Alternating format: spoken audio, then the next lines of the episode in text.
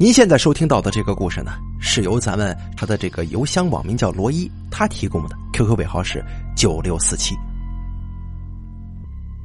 我叫缇娜，出生于台北附近的板桥市。十八岁那年，我考上了台北一所著名的芭蕾舞学校，开始了新的生活。我是个普普通通的女孩子，啊，长得一般，成绩不错，有着一个感情很好、很稳定的男友。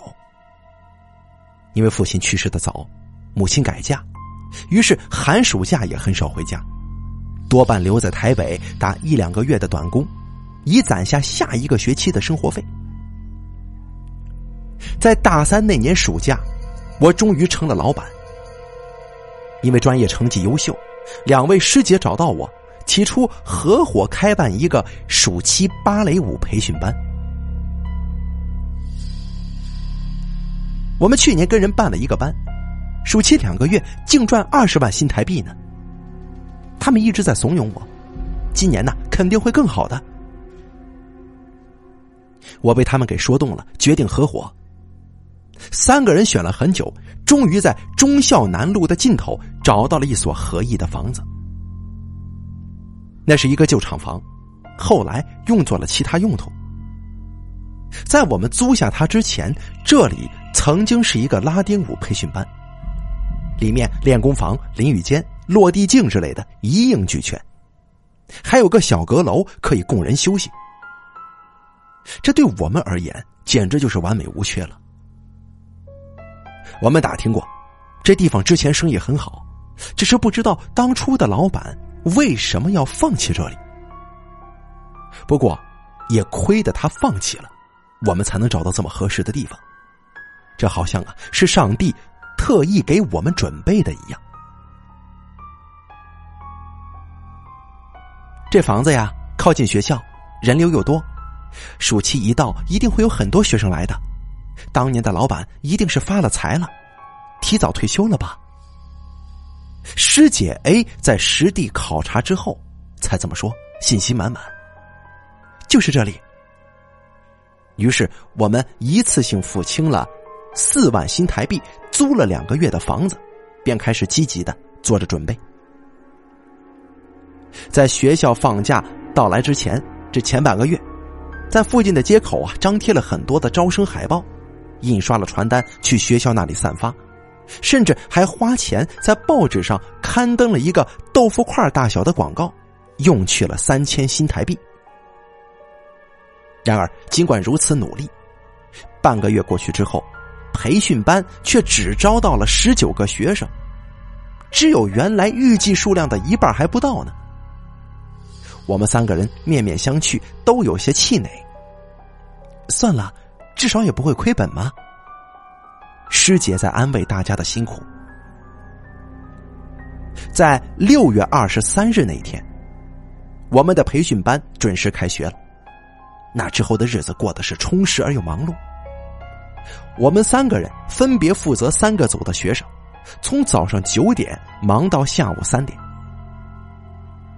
然而奇怪的是，虽然我们尽心尽力的辅导，半个月后却开始陆续的有学生离开，不论我们如何挽留，都不肯再过来。去问他们原因，有的说是因为家中有事儿，有的说是临时决定去旅行。但是每个人的眼神却都是躲躲闪闪的，有些甚至不需要我们退还剩下的学费就离开了。到第二十一天的时候，培训班里居然只剩下了十一个学生，这气氛变得有些低迷，有些怪异。我开始察觉到，似乎这地方有什么东西不大对劲呢。哎。没有道理，人气这么低吧？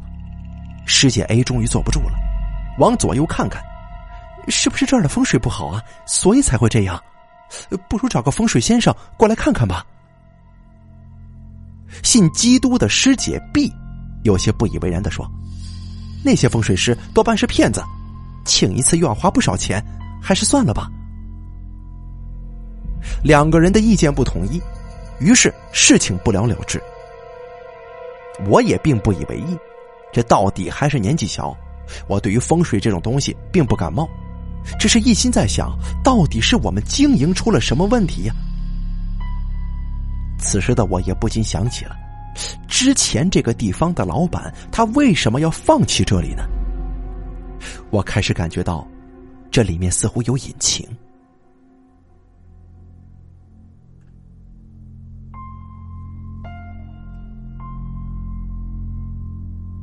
送走了那个学生之后，房子里空荡荡的。我独自进了淋浴间，把舞蹈服换下来，准备冲个凉。可是，就当我走到莲蓬头底下，解开头发，把头凑过去拧开热水的时候，却突然听到了奇怪的声音，就像是有人在那里说话，细微而且急促。那个声音很轻。短促混合在沙沙的水声里，相当的诡异。然而，当我一抬头的时候，瞬间又消失了。谁呀？我问了一声，以为是那个回去的女生又回来了。可是外面的舞蹈室里一片寂静，没有人回答。我站在空无一人的浴室隔间里，心里突然有了点点寒意。但略微踌躇了一番，还是决定先冲完凉。于是我再次将头发凑到了莲蓬头下。那一瞬间，声音再度响了起来，比之前更加清晰了。因为有了心理准备，这次我听得很清楚，那声音是从上方某一处传来的，像是两个女孩的对话，语速非常快，以至于听不清。怎么形容呢？那种声音，呲呲啦啦的，就像是听磁带的时候摁下快听键的时候听到的一样。诡异、迅捷，每个音符都连续着，带出一种奇特的滑动感。那一刻，我再也无法忍受，猛地抬起头，那声音再度停止了，四周死一样的寂静。我全身发冷，匆匆擦干了头发跟身体，换上了衣服走出去。一路上，我把所有能打开的灯都打开，大声的问：“谁在外面呢？”舞蹈室里空无一人，只有四壁的镜子里明晃晃的映出许多的影子。那是一个披头散发的女孩，在黑暗的深处看着我，眼神恐惧。啊！我失声惊呼，夺路而逃。哎，怎么了，缇娜？就在这一刻，门外响起了摩托车的声音。来接我的男友看到我的样子，吓了一大跳，在门口一把把我拉住了。你怎么了？啊，这里，这里好像有……我喘着气回头看，结结巴巴。突然，我又愣住了。哪里有什么披头散发的女鬼呀？房间里空荡荡的，镜子里映照出的，分明是被四壁镜面无数次折射之后的自己。啊！我满身冷汗，哑然失笑。可刚才那种恐惧还是深深的在我的血液里横冲直撞。我看着那些镜子，突然就意识到自己所在的这个房子，原来是这么恐怖的一个地方。这种恐怖的蜕变，应该谁都有过，就像是冰冷的呼吸紧贴在耳后，那种幽暗深处传来的一声低笑，近在耳畔，犹如复古之曲。我不敢再踏进那个房间了。男朋友帮我拿了包，锁了门。当坐在摩托车上，抱紧男友的腰，一路飞驰回去的时候，我的心情才逐渐平复下来。第二日回到舞蹈室的时候，一切都很正常。那个昨天最后一个离开的女孩也回来了，照常上课。气氛很平静和谐，弄得我几次都想把昨晚的事情告诉两位师姐，但是话到嘴边又咽下去了。时间一晃，又过去了半个月，什么事情都没发生。这培训班呢，还是不景气。但是学生也没有继续大量流失，保持着十一二个左右的状态。不能说赔吧，勉强有所盈利。师姐 A 偶尔还是会抱怨说，一定是风水不好才导致生意不旺。但师姐 B 不以为然，生活是如此正常，以至于我渐渐忘记了那天晚上的事情。偶尔想起来，我自嘲的想，这肯定不过是个幻觉而已。但是我对于这间房子却有了莫名其妙的戒备感，特别是晚上，在入夜之后。看着房间内的光线逐渐暗淡，我会立刻觉得不安跟恐惧。我强迫自己在离开锁门的时候不抬头，不去透过门缝看练功房里的镜子。但是在恍惚间，耳畔又会响起那种奇特的笑声，跟说话的声音，宛如磁带在快进，诡异而又轻微。这种事情次数一多，我反而觉得自己有些不正常起来了。生活在一个复合家庭中的我，从小到大没有得到太多的保护跟宠爱。我对于自己的弱点非常的敏感。我相信那天晚上我所经历的一定是幻觉。我决定要克服这种恐惧感。正好那天几个班里。有要参加芭蕾比赛的学生，于是我咬着牙留下来给他们辅导。离开的时候，已经十点多了，公交已经停开，男朋友正好约了朋友出去郊外摄影，不能来接我下班。当时房子里只有我一个人，我看着镜子里反射出来的无数个自己，模糊、阴暗。冷汗又开始冒了出来，我不免有些厌恶。于是我想，我觉得我得面对这些事情。反正已经很晚了，干脆不回家算了，就将就着在阁楼上的那个小房间睡一觉吧。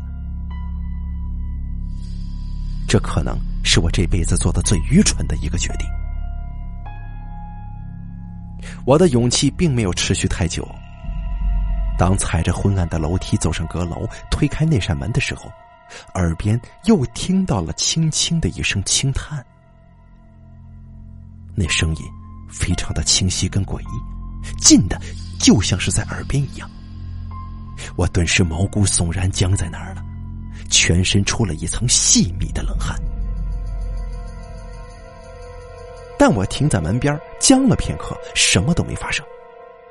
时钟已经敲响了十一下，我不得不硬着头皮走进房间，反锁上门，死死的关上了房间里唯一的一扇不足两尺见方的小窗户。在那一张折叠床上合衣躺下，我不敢关灯。时间过得很慢，仿佛凝固住了，四周寂静一片。甚至连下楼的时候，秒针走动的声音，都能够隐约的听到。我的眼皮渐渐撑不住合起了，在床上昏昏欲睡。然而就在将睡未睡的那一瞬间，我又听到了那个声音，前所未有的清晰，前所未有的贴近，仿佛就在我的床边。这次。不止一个声音，高低错落，声音盈耳，像是无数台录音机同时播放，所有磁带一起快进播放，疯狂而且热烈，仿佛有人在哭，有人在狂笑，有人在痛苦的大喊，仿佛有什么东西在逼近，伴随着的是刺骨的寒意。那一瞬间，我挣扎着，奋力坐起来。所有的声音顿时又消失了，昏黄的灯在头顶摇晃，影影绰绰。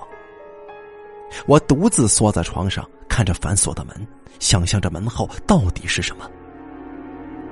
全身战栗的拿起手机，无法控制的一遍遍给男朋友打电话。男朋友刚刚跟朋友从郊区赶回家，接到我发颤的声音之后，二话不说，立刻骑着摩托来到了这里，上楼找到了我。那个时候已经是凌晨两点了，他陪着面无人色的我坐在那个阁楼上。然而，直到天亮，什么事情都没发生。哎呀，你，你这是幻觉吧？他搂着我，打着哈欠。却并没抱怨，但这一次，我不肯就这样罢休，因为那一刻我想起了班上所有中途坚决退学的学生，他们都曾经跟我一样，在天黑之后留在这个房间里过。他们是否也听到了什么，所以才会这样匆匆离开？到底是什么东西发出来的声音呢？在我的力劝之下，那个传说中很灵验的风水大师终于被请来了。他来到的那一天，我正好出去有事，不曾接待。等我从外头回来的时候，师姐 B 没好气的跟我说：“只是看了一圈，就花了一万台币呢，真是作孽呀！”我有些兴奋的走进去。却看到里面站着一个穿着西装革履的男人，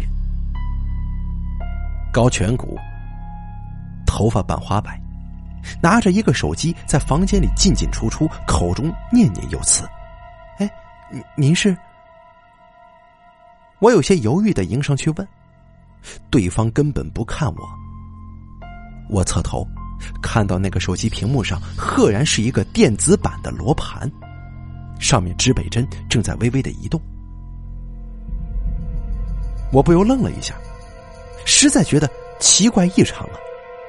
这个所谓的风水大师哪里有半分仙风道骨可言？这房子没什么问题，里外都方正干净，不犯冲。风水大师看了三个多小时，只说了这么一句话：“如果生意不好。”应该是别的方面有原因，你们再找找吧。听到这句话，师姐 B 立刻就露出了刻薄的神情。他大概是觉得这一万元打了水漂。刚要说些什么，我却突然想起了一件事儿。这楼上面还有个阁楼呢，大师，您去看过了吗？前脚都已经迈出门的大师愣了一下，啊啊，那倒没有。那就去看看吧。我几乎是拖着他上的楼，楼梯是钢制的，踩上去发出奇特的嘎吱声。下午的斜阳暖暖的照进来，大师吃力的走到了阁楼上，在推开门的时候，他突然停顿了一下。怎么样？我在一旁紧张的问。我，我总觉得这个地方，嗯，没什么。风水大师推开了阁楼的门，往里看了一眼。这里也没问题。怎么，没问题吗？对呀，真的没问题，很普通的阁楼。我看着他有点失望，他朝我礼貌的笑了笑，就转身下楼。走到楼下，对着两位师姐点了点头，说道：“你们不用多想了。”如果生意不好的话，只要稍微调整一下家具的摆设就可以。比如说，将镜子挪到这里，衣柜放到那里。他指点一番，算是对那一万元新台币的回报了。他出门坐车回去了，只留下师姐 B 在那哀怨，絮絮叨叨的抱怨我们两个白白的浪费了钱，请了个神棍过来。我也觉得纳闷，站在楼下，顺着那狭窄的楼梯看上去，阁楼的门半掩着。哎，怎么可能呢？这房子一点问题都没有吗？当天晚上，我回家跟男朋友吃饭的时候，忍不住抱怨：那个大师这么有名，怎么只是一个混饭吃的神棍呢？据说啊，越是有名，越是混饭呢。真正的大师都在山里。要么在天上飞的，哪能是你随叫就随到的？男朋友说着。我心中感慨，突然想着，是否自己应该把那股份推掉？那间阁楼在头顶上，我不知道是否还能坚持在那个地方工作下去。话说到这里，电话突然响了，一看来电显示是个陌生的号码，我接起来一听。却听到一个低沉沙哑的男子声音传到耳朵当中，哎，竟然是白天的那个风水师傅。缇娜小姐，有件事儿，我想了半天，还是要告诉你。他的语速缓慢而且凝重，是什么？你们现在租的那个房子，问题非常大。我劝你们尽快离开，不要再久留了。什么？你白天不是还说房子没问题的吗？对不起呀，在那种情况之下，我不能直接说破，甚至也不能表现出丝毫知情的样子，否则不但是我，就连你们三个都会有大麻烦的。电话那端的人沉默了一下，他又说道：“呃。”那里面全部都是人呢，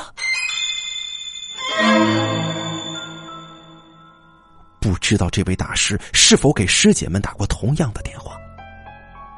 那晚以后，我们三个人再次见面的时候，谁都没提这事儿，但是却很快的达成一致的意见，将还有一个月才到期的房子提前转租掉。我们三个人各奔东西，再也没见过面。我离开了那儿，再也没回去过，也没有听到过类似的声音了。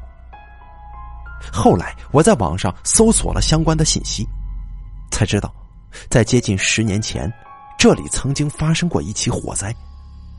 最后，在顶上的阁楼里发现了蜷在一起的二十多具尸体，都是为了躲避楼下的大火而逃到这里的，却被活活烧死的工人。其中有男有女有老有少，这些尸体匍匐在唯一的一个被封死的窗户边上，堆叠成一米多高呢。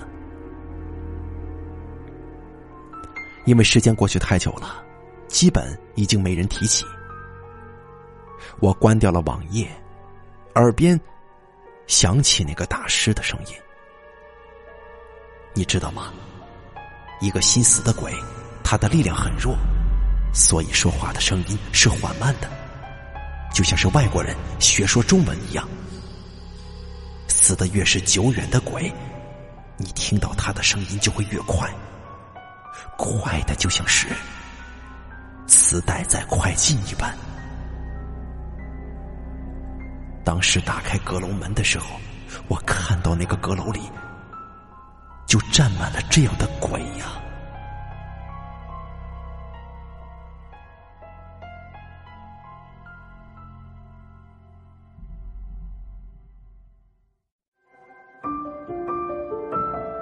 本期故事演播完毕。